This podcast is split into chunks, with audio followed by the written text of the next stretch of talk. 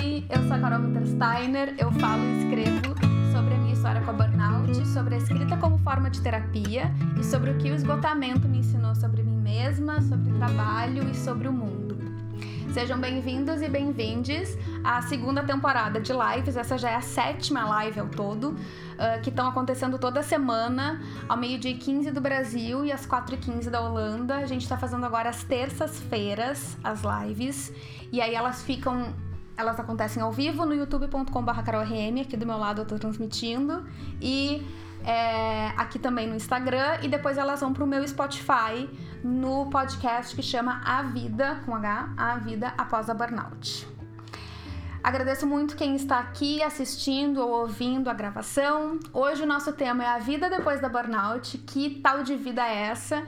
Foi sugestão da Ana Matos, que me segue já há bastante tempo, que comenta e interage com as minhas coisas. Eu acho que ela até repostou o meu, meu post de hoje, já fez oficina comigo, então ela é, ela é de casa. E, e aí a sugestão dela tinha a ver com o que acontece depois que a gente passa por isso. É, e aí eu vou dar a minha perspectiva de alguém que já passou pelos piores momentos espero, né? e, e o que que acontece quando a gente sai desse vale, assim? Porque tem um momento de colapso e aí tem aquele momento de que a gente começa a tentar enxergar uma luz, mas não sabe muito como, e o de voltar a caminhar e aprender a, a agir, a trabalhar e a fazer as coisas de novo. E aí a primeira coisa que eu quero uh, falar sobre esse assunto é sobre o medo de recomeçar. É, eu fiz uma live aqui algumas semanas atrás sobre o estresse, sobre como o estresse funciona. E aí eu só vou mostrar esse gráfico aqui. Talvez eu mostre ele mais vezes hoje, tá, gente? Porque eu sou nerd dos gráficos. Mas isso aqui, é, esse gráfico aqui, ele tá mostrando o nosso nível de estresse e a nossa performance. Não é ruim necessariamente a gente ter algum nível de estresse o ruim é quando a gente chega no vermelho, que é um nível muito, muito, muito perigoso, que pode nos gerar complicação de saúde permanente. E aqui é quando a gente tem o burnout.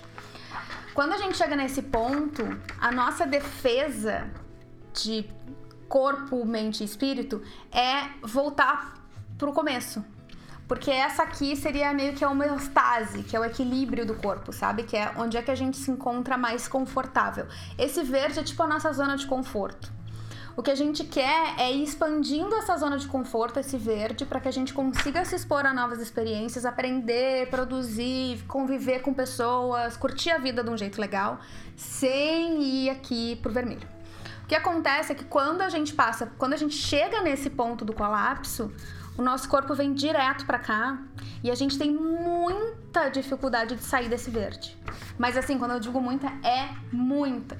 E aí, muita dificuldade tem dois aspectos. O primeiro é porque realmente a gente precisa fazer uma reparação de danos, a gente precisa efetivamente recuperar o que foi perdido, descansar o, todo o nosso, né? É, recuperar tudo que a gente esgotou, reaver as nossas energias, recarregar as energias mas também é porque a gente tem muito medo de chegar no outro extremo de novo. E, e eu diria que é 50-50. Esse não é um número científico, tá? e, e, eu vou fazer de novo o disclaimer que eu sempre faço: eu não sou profissional da saúde, eu sou uma escritora que compartilha a minha experiência e leio artigos, tô estudando psicanálise e investigo isso como curiosa e como alguém que quer compartilhar um conhecimento mais científico-técnico sobre a síndrome, mas eu não sou psicóloga médica nem nada do tipo, então é, tenham esse disclaimer. E aí, falando sobre o, essa, essa dificuldade da gente conseguir chegar nesses níveis de novo de atividade, a gente vai para um lado do tédio, do cansaço, e aí, quando eu falo tédio, não é uma coisa ruim necessariamente. A gente aprendeu, por algum motivo, nos últimos, nas últimas décadas principalmente, que tédio é uma coisa ruim. Que a gente não deve ficar entediado, que a gente tem que estar tá sempre, né, se super estimulando com coisas e, e ficando é, ocupado e se ocupando com coisas, mas não necessariamente. Uh, muitas vezes a gente precisa e o tédio é importante para a criatividade, o tédio é importante para a gente se reabastecer efetivamente. Então a gente vai para esse lugar de não consigo sair da cama, não consigo fazer nada, não consigo interagir com, pessoa, com as pessoas, tudo me cansa e é faz parte do quadro. é importante que tu busque ajuda técnica especializada, ajuda médica e faça os tratamentos adequados. Mas que tu também entenda que é importante que tu tenha muita. que tu pratique muita autoobservação do quanto que é um cansaço e o quanto que tu também tá com medo. Eu não sou a favor de atirar as pessoas na água. Eu gosto de botar o pezinho, o calcanhar, a canela e o joelho na água. Então aqui a gente não trabalha com formas drásticas ou tough love, eu, acho tudo isso uma baboseira. É, então é uma questão de tu ir vendo to, cada dia o que, que vai fazendo sentido para ti. Quem já, passa, já colapsou, já passou por uma situação mais pesada, sabe que é difícil escovar dente, tomar banho, lavar louça, né? É... E aí a Marcele diz que é difícil ficar nessa situação sem saber que isso faz parte. E isso é, isso é uma das, das partes mais difíceis, né, Marcele? Porque a gente se. A gente não entende de onde vem essa, esse cansaço, essa apatia. A gente não sabe de onde vem a gente acha que é a gente está inventando isso. E aí fica uma coisa que não chega a lugar nenhum. Então a primeira coisa não ter medo de ser preguiçoso, não ter, sabe assim. A gente tem um. A gente criou um jeito de enxergar a preguiça como sendo algo tão ruim. Mas eu acho que eu falei numa live de produtividade sobre a preguiça que os preguiçosos são sábios. O preguiçoso, vocês acham que quem inventou a roda era um cara que gostava de trabalhar ou era um cara que era preguiçoso? Vocês acham que o cara que inventou o computador era um cara que gostava de trabalhar ou um cara que era preguiçoso? É, não tô dizendo que o cara que inventou o computador não trabalhava bem ou que a pessoa que inventou a roda não trabalhava bem. Mas ele entendia que tinha que ter um jeito mais fácil de fazer as coisas. E aí, quando a gente acaba meio quase criminalizando a preguiça, a gente se priva da possibilidade de encontrar um jeito mais simples de fazer as coisas. Quando toda a tecnologia que nos cerca é baseada em encontrar jeitos mais simples de fazer as coisas. Então, primeira coisa é vamos desmistificar essa coisa e despenalizar é, a questão do cansaço e da preguiça. E aí a segunda coisa é que a gente fica com medo de retornar, de retornar. A gente tem muito medo de voltar para aquela pro colapso. É, e aí esse é um processo é um processo muito lento, talvez o mais lento de todos a aceitação de que tu tá mal é muito difícil e aí depois disso tu fica naquele limbo que tu não sabe se tu faz alguma coisa ou não e aí conforme tu vai começando a ter um pouco mais de energia, essa é uma fase bem difícil em que é muito importante que tu colecione histórias de sucesso. Esse é, um, um, é, um, é uma frase que a psicóloga que eu fiz o meu tratamento de trauma aqui, ela usava bastante. Ela diz assim, Carol, é, tu teve o trauma, ele é fundamentalmente algo que não saiu de acordo com a tua expectativa e isso sacudiu a forma como tu enxerga o mundo. Então tu precisa colecionar histórias positivas e colecionar histórias de sucesso que envolvam tu fazendo isso e isso dando certo. Por mais simples que, as, que sejam essas histórias. Por exemplo, eu não andava de bicicleta. E aí ela disse: é melhor que tu pegue a bicicleta e, caminhe um pouquinho com ela e devolva ela pro depósito e volte para casa com a sensação de eu consegui fazer alguma coisa com esta danada dessa bicicleta, do que tu tentar te, esgale, te esgualepar e o trauma voltar. Então, a primeira coisa que eu diria é: tente fazer coisas que tenham baixo risco e que tu consiga fazer e que não, se, que não te requeram tanto esforço. Eu fiz trabalho voluntário. Eu tenho um artigo sobre isso que eu ainda não publiquei, mas que preciso publicar essa semana. A Naí vai me ajudar. A Naí, que trabalha como assistente comigo, ela vai me ajudar, porque eu tenho muito conteúdo represado. É, escrevi faz muito tempo esse artigo falando sobre minha experiência com voluntariado. E aí não é o voluntariado que talvez vocês, que a gente imagine assim de, de bate-pronto, tá? Eu fui revisora e como é que se diz? É, eu fiz transcrição de cursos do Coursera, que é um site que tem disponibiliza cursos online de universidades. E aí eu fui transcrevendo os cursos, eh, traduzindo as legendas do inglês para o português e depois eu virei revisora. E isso é algo que tu pode fazer quantas horas tu quiser no dia, no lugar da casa que tu quiser. Só precisa de um computador com acesso à internet e domínio da língua portuguesa.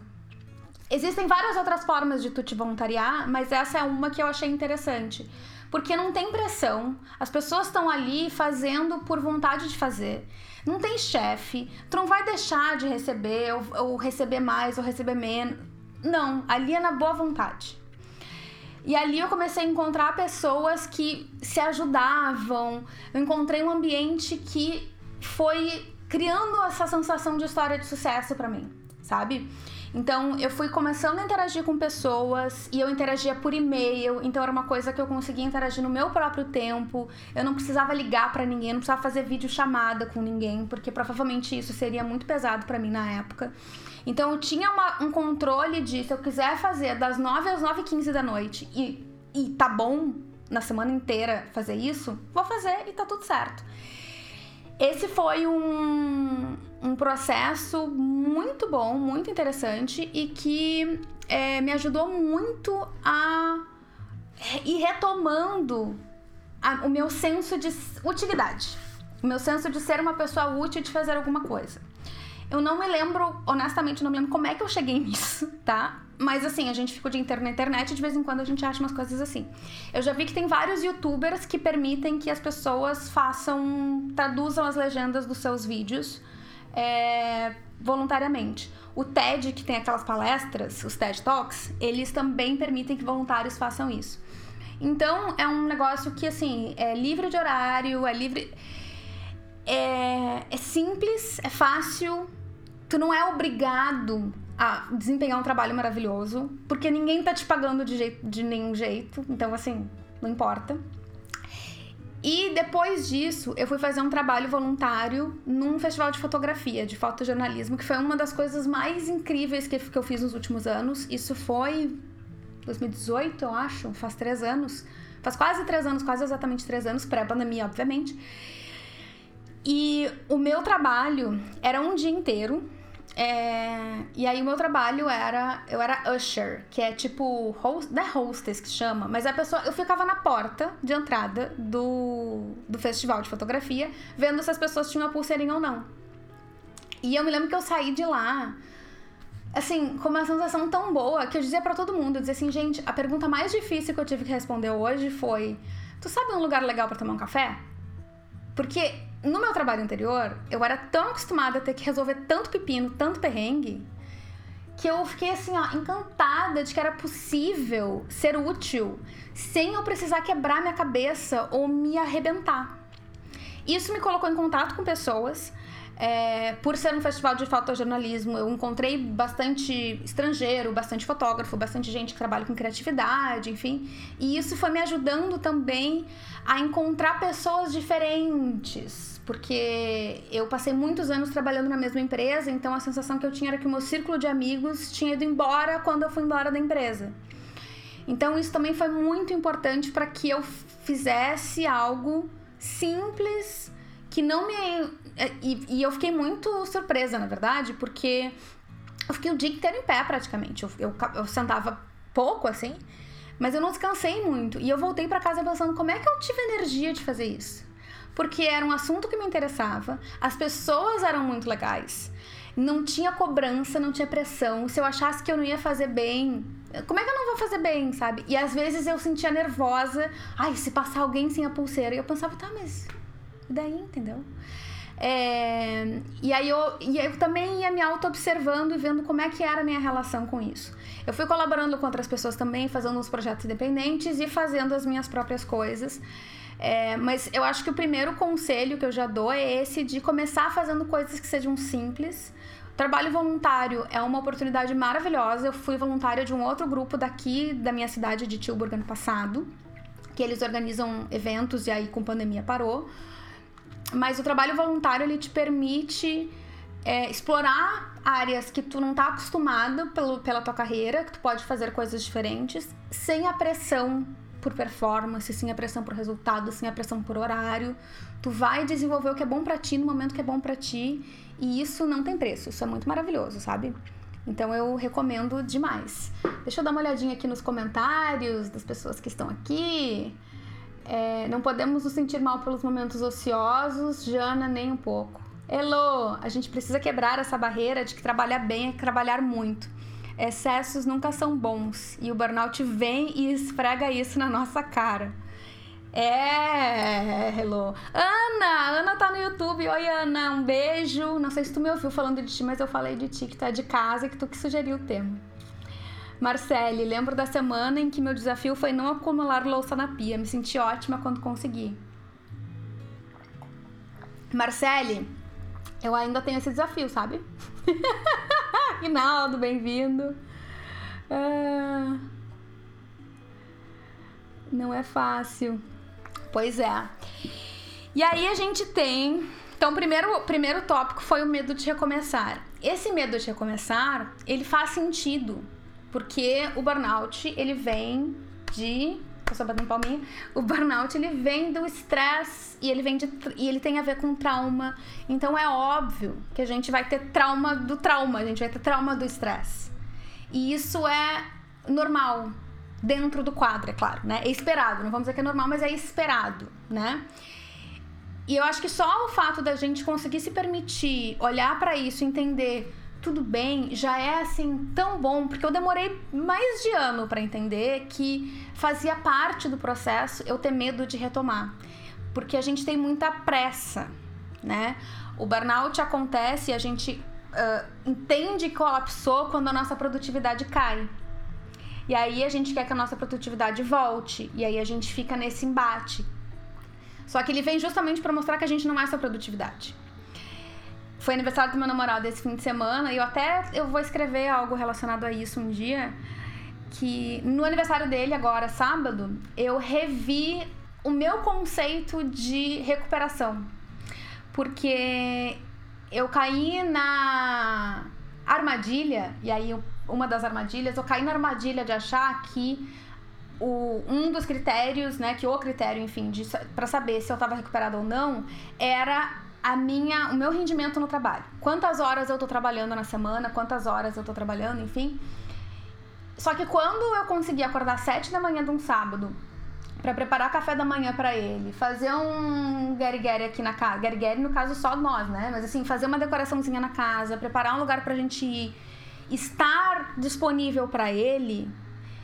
Isso, e eu passei o dia inteiro pensando, é isso porque a vida não é trabalho, ela é também, mas é muito mais sobre eu estar disponível para conseguir fazer algo para alguém que eu amo, eu estar disponível para fazer um Skype com as minhas afiliadas e não ter nenhum problema com isso e conseguir falar com a minha família, e conseguir conversar com os meus amigos. É muito mais sobre isso do que sobre o trabalho. E a gente tem isso tão incutido na nossa cabeça que até eu que falo sobre isso, que estudo isso, que escrevo sobre isso, ainda acabo caindo nessas mesmas armadilhas de pensar que o meu indicador é o trabalho. Só que o burnout ele veio para mostrar que justamente nem tudo é trabalho e o burnout também não é só sobre o trabalho. Então, um dos indicadores que eu também convido vocês a olharem é como é que as outras áreas da vida estão acontecendo. Porque se as outras áreas da vida estão acontecendo, então tá ótimo. Não de tá ótimo, de tá de, de assim, deitei e não vou fazer mais nada, mas celebra isso, agradeça por isso. Isso que você comentou, eu conheci um cara que fazia próteses dentárias em casa, eu fui na casa dele. A casa tinha plantas em todos os lugares, as paredes eram de vidro e o ambiente era maravilhoso. Ah, esse contato com a natureza é maravilhoso. Gente, Jairo Luiz Cândido foi meu professor de biologia em. Melhor não dizer, né, Jairo, né, professor? Vou chamar professor ou professor. Muito orgulho pela coragem, pelo trabalho dessa querida ex-aluna. Gente, vou ficar emocionada. Assim, vou até tomar uma água, assim. Quase 20 anos. E aí o professor vem e. e... Ai, gente. Semana passada eu falei que as redes sociais são altamente problemáticas em vários aspectos. Mas como é que o meu professor de biologia ia me ver falando sobre síndrome de burnout ao vivo se não fosse assim? Né, já no século passado. Então, elas também proporcionam encontros e momentos incríveis, maravilhosos. Segundo ponto. Deu pra ver que talvez eu vá levar mais do que 40 minutos nessa live. Segundo ponto. Estamos falando sobre a vida depois da burnout. Então, quem, quem estiver entrando aí, seja muito bem-vindo, muito bem-vinda.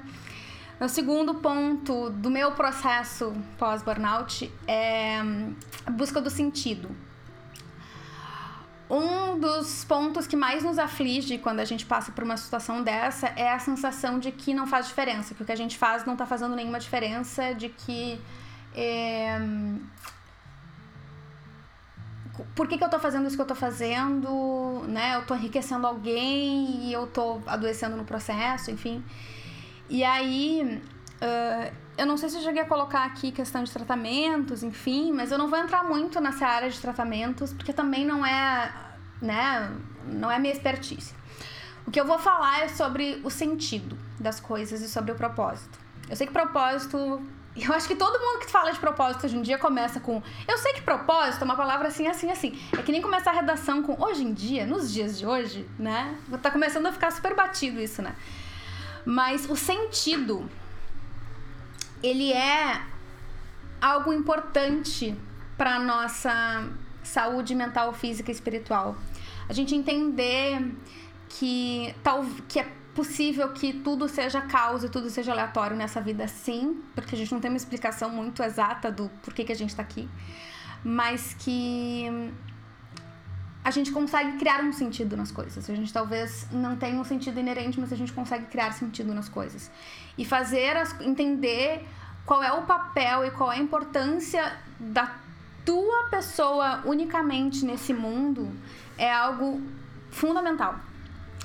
Porque fica muito mais difícil da gente questionar se a gente vale alguma coisa quando a gente entende que a gente está fazendo alguma diferença para alguém, mesmo que seja uma pessoa, mesmo que seja os teus filhos, é, tua, teus vizinhos, a tua comunidade, o vizinho para quem tu vai fazer compra porque tá em pandemia e ele é uma pessoa idosa. Isso era uma coisa que a gente fazia no começo. Não sei se eu não cheguei a fazer aqui, mas tem, tinha gente que fazia isso de comprar, de fazer compra pros, pros vizinhos velhinhos. Esse tipo de coisa é que nos preenche, sabe? Então, quando eu tava fazendo o trabalho voluntário, eu entendia que eu tava fazendo algo com muito mais sentido é, porque eu estava eu tava proporcionando que pessoas que não falam inglês fizessem um curso sobre felicidade. Não é à toa que eu fui fazer um curso sobre felicidade. É, com um professor de uma, é, de uma universidade indiana. O curso. E, e eu pensava assim, quando eu ia traduzir um TED, quando eu ia traduzir o, esse cur, esses cursos, eu pensava, eu tô é, proporcionando que pessoas que não, falem, não falam inglês tenham a oportunidade de chegar nesse conteúdo eu tô fazendo algum nível pequenininho, mas eu tô fazendo algum nível de diferença na vida de alguém e não só sendo uma engrenagem dentro de um sistema que tá amassando e, e, e arrebentando todo mundo. É, nos meus trabalhos anteriores eu trabalhei com muitas empresas voltadas ao consumo excessivo. E aí, muito do meu trabalho era querer fazer com que as pessoas comprassem mais e mais e mais. Não era tão agressivo, como outras áreas são, mas é, tinha um, eu tinha uma sensação de esvaziamento muito grande de mas por que, que eu tô fazendo isso aqui, sabe? Não necessariamente o teu senso de propósito vai vir inteiramente do seu trabalho. Teve uma pesquisa do, da Mayo Clinic, que é um hospital norte-americano que estuda muito burnout entre médicos, em que eles, eles observaram que quando o médico ele tem a capacidade de trabalhar com algo que ele gosta, ou algo que tem a ver com o seu propósito, algo que para ele é maior do que ele, que é mais importante do que a burocracia do dia a dia, ele só precisa fazer isso 10 a 20% do tempo dele. Se ele consegue fazer isso por 20% do tempo dele, que nem é tanto, é um dia útil na semana inteira, ele já reduz em 50% a probabilidade de desenvolver burnout. É óbvio que o ideal seria que a gente estivesse fazendo coisas relacionadas ao nosso propósito 100% do tempo, mas a gente vive num mundo que não é movido por propósito, que é movido por outros interesses. E a gente precisa entender que o mundo é assim e entender qual é o mínimo necessário. Então, um dia na semana. Um dia na semana. Quanto mais tu puder, melhor. Eu ainda tenho, ainda me dou o luxo de fazer coisas que me preenchem maravilhosamente grande parte do meu tempo. Mas pode ser que um dia isso mude, mas ainda assim é, eu preciso ter um cuidado para que pelo menos um, dois dias da minha semana, 20, 30% do meu tempo, seja com coisas que tenham um impacto efetivo e significativo na vida das pessoas. E aí, Roxana, eu vou procurar o estudo e vou te mandar. Bem-vinda! Inaldo, você faz a diferença para mim, te admiro pelos seus valores e pela luz que você irradia. Obrigada! Obrigada, viu? A Isa, essa questão dos porquês faz muita diferença em uma crise de estresse. Quando estava no auge da crise, eu ficava uns 10 minutos sentado no carro sem conseguir ligar o carro, porque nada daquilo fazia sentido. É. Entendo. Eu vou anotar aqui, Roxana. Meio estudo. Eu acho que eu tenho salvo isso em algum lugar, mas se não eu dou, eu dou um Google e consigo encontrar. Ingrid, bem-vinda. Vou tomar um cafezinho aqui. Sem cafeína. Então, é importante esse trabalho que talvez tu comece na terapia, talvez tu tenha que fazer sozinho, talvez tu encontre um mentor, talvez seja um livro. Cada um vai ter o seu jeito de encontrar, é, de começar a encontrar e de começar a se experimentar nessa busca por sentido. Não, precisa, não é algo assim impossível. Uh, Tu não precisa virar um criador de conteúdo nem nada do tipo para isso. Eu tenho o Burnoutados Anônimos, por exemplo, que é um grupo que eu organizo uma vez por mês. São duas horas no mês inteiro que eu tenho, em que eu reúno pessoas que estão passando pela mesma coisa que eu. Que só isso, eu não precisaria estar fazendo todas as outras coisas. É claro que isso tudo também é muito importante. Mas esse momento é um momento que eu sei que eu estou fazendo alguma coisa de positivo. Então, é, e, e, esse também é um exemplo muito interessante, porque às vezes a gente acha que a gente tem que dedicar todo o nosso tempo, que tem que fazer uma coisa muito incrível. E não, gente, é sempre muito mais simples do que a gente imagina, muito menor do que a gente imagina. Então pare e pensa como é que tu consegue fazer alguma coisa de bem por outra pessoa, porque isso, é, e uma coisa que eu fui aprendendo no meu processo também é isso, ajudar outras pessoas de forma comedida, né, entendendo os seus limites, também ajuda na recuperação. É uma das coisas que mais ajuda, na verdade. Porque tira a gente do nosso. Porque a gente acaba ficando super autocentrado. E aí a gente acaba se expondo às histórias das outras pessoas e tendo uma certa perspectiva também entendendo os teus limites, não é para se atirar, querer faz, se fazer de, de né, salvador da pátria, não é esse o ponto. Se tu começar a fazer isso é porque tu ainda não entendeu. É, mas isso faz muito bem e é muito bom. Oi, como você tá? A gente já volta pro episódio. Esse intervalinho é para te lembrar de fazer uma pausa, respirar bem fundo. Se você tá ouvindo enquanto faz outras coisas, dá uma paradinha. Se puder, feche os olhos rapidão, a não ser que você esteja dirigindo, né? Vem comigo. Inspira bem fundo. Sente o ar entrando e o oxigênio navegando pelo corpo inteiro. Segura o ar nos pulmões. Expira pela boca, bem devagarinho até sair todo o ar. Você pode repetir essa respiração sempre que notar que o teu sistema ficou meio nervoso. Se quiser, continue inspirando e respirando bem profundamente enquanto eu te dou mais um recadinho. Existe um exercício chamado Morning Pages, páginas matinais, popularizado pela escritora e roteirista Julia Cameron. A tarefa é simples, mas não é muito fácil. Todas as manhãs você senta, escreve pelo menos três páginas da forma que surgir, sem julgamentos. Sentar para escrever todas as manhãs? ok, várias manhãs, durante os dias mais sombrios do meu quadro de burnout e depressão, me transformou. Me trouxe uma segurança, uma clareza e uma liberdade criativa que eu nunca tinha experimentado antes. Escrever tornou-se uma das minhas terapias. É um exercício que eu recomendo de coração. E foi através desse exercício que eu cheguei no meu primeiro livro de crônicas, Minhas Páginas Matinais Crônicas da Síndrome de Burnout, à venda em inglês e em português. Para ler um trecho do livro grátis e encomendar sua cópia, acesse minhaspáginasmatinais.com.br. Se você está curtindo esse podcast, compartilhe nos teus stories marcando Carol Milters, que sou eu, ou manda para alguém que pode gostar de ouvir também. Pronto. Dá mais uma respirada bem profunda. Reabastece a bebidinha e bora voltar pro episódio.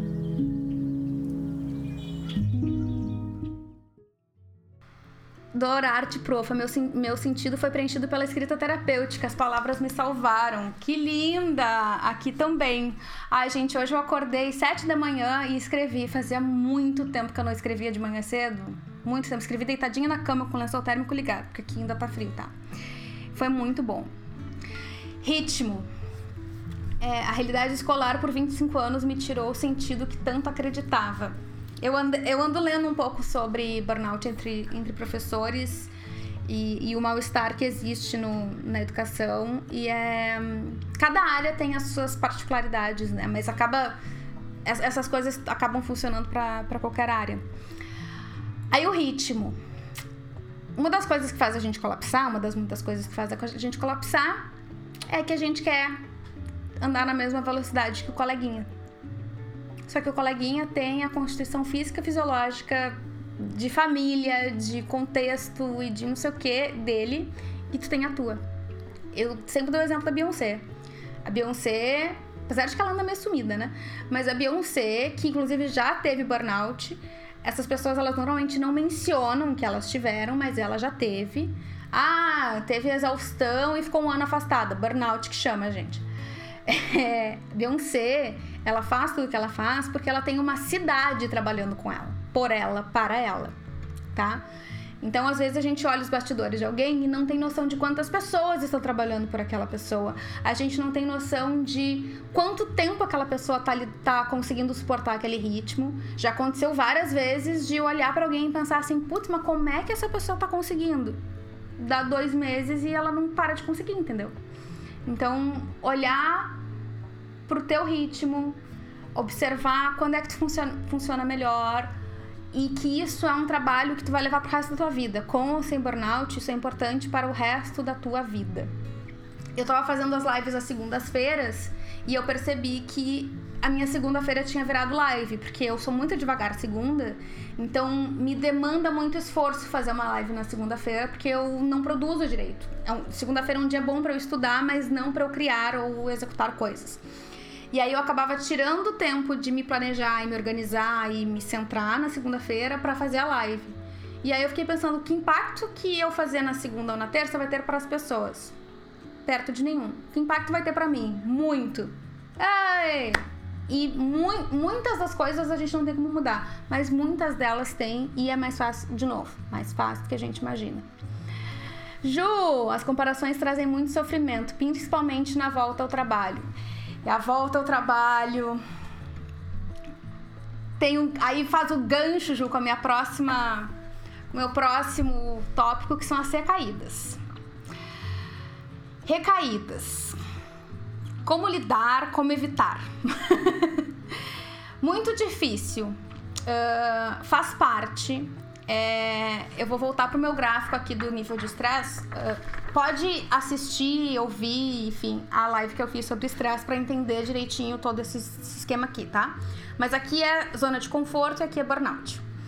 A gente precisa se recuperar, então a gente acaba ficando bastante tempo aqui. Aí a gente volta a trabalhar e vai e às vezes por ter uma, porque a gente não tá mais acostumado, a gente acaba indo direto para cá. Se a gente não recuperou direito, a gente acaba vindo direto para cá. Só que às vezes a gente foi tipo para tá aqui, ó, e tá sentindo como se estivesse aqui. A Jerry Puleo, ela criou um termo para isso que é o burnout residual, que é tu, tu tem um rebote de uma semana, de duas semanas, que tu fica assim, ó, tu não consegue funcionar. Que não é necessariamente um burnout, porque assim, uma semana, duas, duas semanas tu tá bem. Mas tu ainda tem muita dificuldade porque tem alguma coisa que tu ainda não entendeu, porque tu ainda tá te expondo a uma situação que é muito estressora para ti, porque tu ainda não lidou com trauma, uma série de coisas. Então, assim, eu não sei se tem como passar por um processo de recuperação sem recaída, na boa. Porque é, é quando. É importante que a gente tente. Às vezes a gente vai um pouquinho além do que pode para saber até onde a gente pode. Não dá para ir, de novo, não é se atirar na piscina de água gelada. É botar o pezinho e dizer, tá gelado. É ir devagarinho e ver assim, não, aqui não posso. Porque senão a gente acaba indo pro outro extremo. A gente passa de ser workaholic, é, overachiever e não para de trabalhar, só pensa em trabalho, para tem aversão ao trabalho, não quero saber de trabalho, isso aqui é terrível e faz mal. E o caminho não é nenhum dos dois extremos. É conseguir enxergar, conseguir entender um lugar em que tu consiga é, te realizar com o trabalho, que o trabalho te recompense financeiramente, que tu consiga ter relações legais com as pessoas no trabalho, que tu consiga voltar a confiar em ti e nas pessoas no teu trabalho. E que eventualmente tu vai ficar estressado. Tu vai ter um dia de estresse, tu vai ter um dia de correria, mas tu vai conseguir retomar depois. Eu fui entendendo no meu processo que esse conceito de me recuperar não era em relação a eu conseguir trabalhar 12 horas por dia de novo. Primeiro, porque eu não quero. É, e segundo, porque eu não sei se eu consigo. Quer dizer, dependendo do tipo de coisa, eu até consigo, sabe? Mas não é. Esse não é o indicador. O indicador é se eu cansar, se acontecer uma coisa de ruim, se eu receber uma notícia ruim, se eu passar por uma pandemia, qual é a capacidade que eu tenho de retomar um, o meu normal, o meu basal, a minha taxa basal. Aí vamos pro segundo gráfico. Também tá lá na live de estresse, esse aqui, que tem as linhazinhas. Eu vou ter que fazer um pro YouTube depois. Aqui, ó. Esse verdinho é a gente tem um momento de estresse, que o estresse elevou, mas a gente recuperou e depois ele ficou baixinho. Quando a pessoa tem um burnout, ela chega lá no estresse altão e ela fica lá em cima, batendo no teto. Aí óbvio que vai dar ruim, né? O que acontece é que a vida é isso aqui, gente. A gente vai ter momentos, a gente vai ter uma, uma situação que vai exigir muito da gente. E a gente tem que acreditar que a gente tem condições de encarar. E que é, tu tem uma rede de apoio que vai te ajudar se ficar difícil. Então, as recaídas, obviamente, que eu não recomendo, e precisa te cuidar, precisa buscar ajuda quando for o caso. É, numa das recaídas eu mudei minha medicação, que foi o que fez com que eu acabasse ficando bem, muito bem, melhor do que eu estava antes. Então, às vezes, essas recaídas, elas, elas nos trazem uma chave para que a gente possa melhorar algo que a gente nem tinha se dado conta que não estava bom. Existe cura permanente? O que, que vocês acham? Eu vou ver aqui mais uns, uns comentários. Senti isso quando passei pela burnout e sempre que, to que me toca eu ver esses relatos de pessoas que acompanho por aqui. Ambos somos devagar na segunda, aliás, quem não é, né? Hoje é difícil quem não tem ou terá burnout. É. Tá difícil mesmo. Dorita, se você já retornou várias vezes para o mundo do trabalho, só desceu mais. Não seria melhor a partida para uma nova profissão? Sim. Se você veio aqui para é, é, ouvir alguém validando uma, uma opinião de, de que talvez precise mudar de emprego, sim. Não apoio é, medidas inconsequentes, né? Todo mundo precisa averiguar as suas condições, as suas redes de apoio e tudo mais.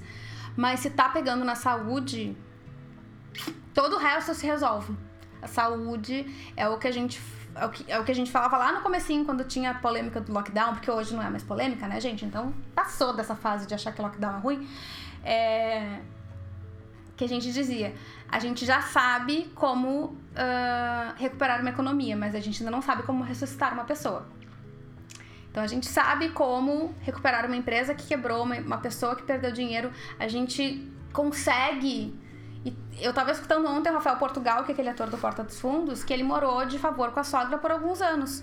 É legal? Claro que não. Era melhor não ter feito assim? Claro que não. Claro que sim, eu acho. É. Mas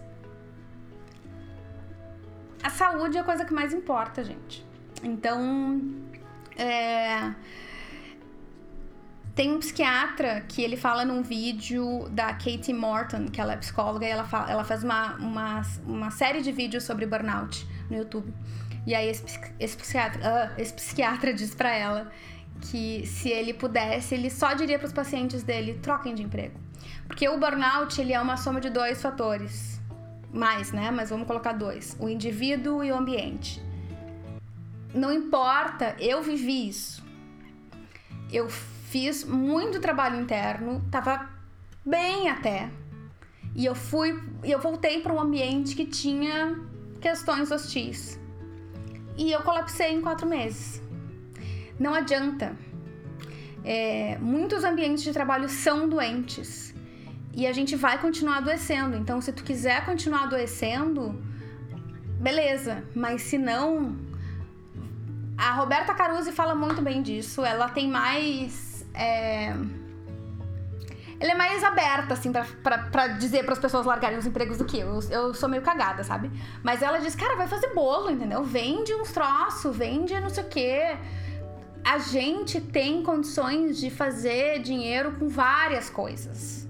O dinheiro em si não é, né? A gente consegue inventando jeitos.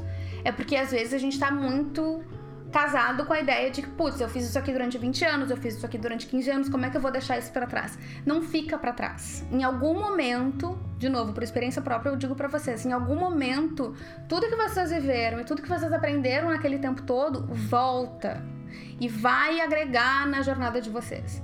Mas se isso é o que tá te adoecendo, deixa aí. Let it go. Se não tá te fazendo bem, let it go. E bora fazer fralda, como disse a Isa aqui. E comprem as fraldas ecológicas da Isabela Arteira, que está patrocinando este episódio. eu quero sugerir um tema para a próxima live, ou para as próximas, enfim, mas eu também tô aberta para sugestões de vocês, tá? eu quero falar sobre por que é tão difícil empreender depois de um burnout. Eu tenho muita dificuldade ainda. Um, e eu fui entender, eu conversando com um amigo, por isso que é importante a gente conversar com as pessoas, a gente falar, porque a gente vai articulando coisas que aqui a gente ainda não entendeu. Eu estava conversando com um amigo e eu disse para ele uh, que a gente vive num mundo que recompensa o risco, né? O capitalismo ele recompensa o risco. Então, a pessoa que ela tem lá uma grana para. Se ela vai lá e investe 100 mil dólares em Bitcoin, ela vai ganhar uma cacetada de dinheiro. Só que se o Bitcoin der ruim, problema é dela, entendeu? Os caras que eram nossos chefes, nossos sócios, nossos não sei o quê, eles eram pessoas que, com todas as suas questões, enfrentavam riscos. E batiam no peito e diziam assim: eu assumo o risco. Quando a gente passa por um estresse crônico durante anos, a gente fica avesso ao risco. Então, eu não quero correr o risco de perder tudo. Eu vou fazer bem pequenininho, que é o que dá. E isso funciona para recuperar da burnout, mas não funciona para ter um negócio financeiramente sustentável. Então, este é o meu é, desabafo do dia. mas também é um ponto de reflexão que eu acredito que é o que eu venho aprendendo na vida. Se tá batendo aqui em mim, tá batendo em alguém aí também. Então, talvez seja um tema para uma próxima live, porque eu vou falar mais 20 minutos aqui. É... Deixa eu ver aqui os. Eu quero ler mais... eu quero ler um pedacinho do meu livro também. Não adianta trabalhar para ter dinheiro e depois gastar tudo que juntou com a saúde. Been there, done that, it is. Eu saí do ambiente que me adoecia. a sociedade está adoecendo. Mais que uma nova profissão, uma nova postura. São as duas coisas, né, Ingrid? É, e eu, eu, é importante é, ressaltar isso. Eu não tô falando que é pra pessoa sair correndo, mas eu também não tô falando que fazer meditação e voltar para um ambiente ferrado resolva. É, a Juliana, a doutora Juliana, que tá aqui do Saúde Mental Primordial, ela fala e ela se especializou em na saúde do trabalhador e ela fala muito sobre esse processo de reintegração. Pode ser que a empresa tenha entendido com o teu caso, né? Que o teu empregador tenha entendido com o teu caso que tem alguma coisa muito errada. E quando tu voltar, ela, essa empresa faça esteja disposta a fazer uma reintegração, rever um pouco da, do, de como estão as coisas, como as coisas estão funcionando. Pode ser que isso aconteça. Só que se a empresa não estiver disposta a mudar nada, significa que é provável que ela vá adoecer mais pessoas e que ela vai continuar te adoecendo. Então prestem muito atenção. Não importa vocês fazerem terapia cinco dias por semana se vocês vão pro matadouro durante o dia. Então se cuidem só, tá? É, é um pouco de cada. Não tem como nos curar dentro, dentro do, não tem como nos curar dentro do ambiente que nos adoeceu, isso é Isa. O ambiente pode ser substituído por trabalho, relacionamento ou qualquer coisa. Esse medo de arriscar é bem real, né, Ju? Vamos falar disso. Vou ler um trecho do meu livro aqui, já que estamos aqui. Tem um. Tem um texto. É... Ah, eu vou ler esse. Eu ia ler outro, que era, um, um, era mais light, tá? Mas eu vou ler esse aqui porque é azar. Estamos em casa. Fiz duas tentativas de retorno para o mesmo ambiente, mas mesmo com quatro, sempre com quatro meses tinha que ser afastada novamente. Tem alguma coisa cabalística nesses quatro meses, Tiara, porque aqui também aconteceu isso. Vou ler um trecho do meu livro Minhas Páginas Matinais, link na bio, pode ler um trecho grátis do livro e lá tem link para comprar digital, link na Amazon, no Clube de Autores, que entrega no Brasil inteiro e na Europa também tem lá o link para entrega. Vou ler o dia 161, 29 de agosto de 2019. Ninguém está pers... Vamos começar de novo.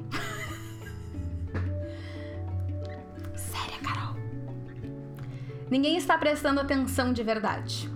Ainda assim, a gente se asfixia com essa ideia de que alguém esteja prestando atenção, de que alguém venha arrancar nossa máscara, revelar que não tem mágica no que a gente faz, que tudo não passa de um truque barato que alguém vai chegar e dizer: não, você não deveria estar fazendo isso, mas eu não sei o que é que eu deveria estar fazendo.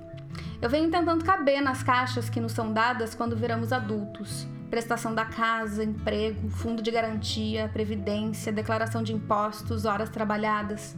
Mas algo ainda me escapa. Eu era tão boa no mundano, eu era tão boa em fazer de conta que estava tudo bem, eu era tão boa em me convencer de que meu trabalho sem sentido servia para alguma coisa. Eu era tão boa em seguir o roteiro que alguém escreveu. Mas pelo menos por enquanto, eu não consigo mais. Eu não consigo lidar com as vagas de emprego e soft skills. Eu não consigo entender a lógica de cobranças por hora e desconto. A ideia de receita e prospecção me sobrecarrega. Eu poderia dizer que não fui feita para isso, eu poderia dizer que sou uma rebelde, que eu sou contra o sistema, mas eu não sou. Eu fui feita para isso. Eu fui feita para conseguir um diploma e depois um emprego e depois um carro e uma casa e uma família e uma aposentadoria que me oferecesse segurança financeira, um bom plano de saúde. Eu me vejo cercada de pessoas que acordam às sete da manhã e saem para trabalhar que adentram seus escritórios, plugam seus laptops em mesas compartilhadas, abrem seus e-mails pelo menos 43 vezes por dia. Eu me vejo cercada de gente que compra casa, recebe promoção, participa de reuniões importantes. Ando pela rua e vejo pessoas atendendo telefone, tomando café enquanto caminham e dirigem, anexando planilhas para os seus supervisores, comendo um sanduíche em frente ao computador, migalhas de pão caindo nos vãos entre as teclas. E onde eu fico nisso tudo? Como é que alguém sobrevive nesse mundo se não tem a vontade ou a capacidade ou sei lá o que para jogar esse jogo?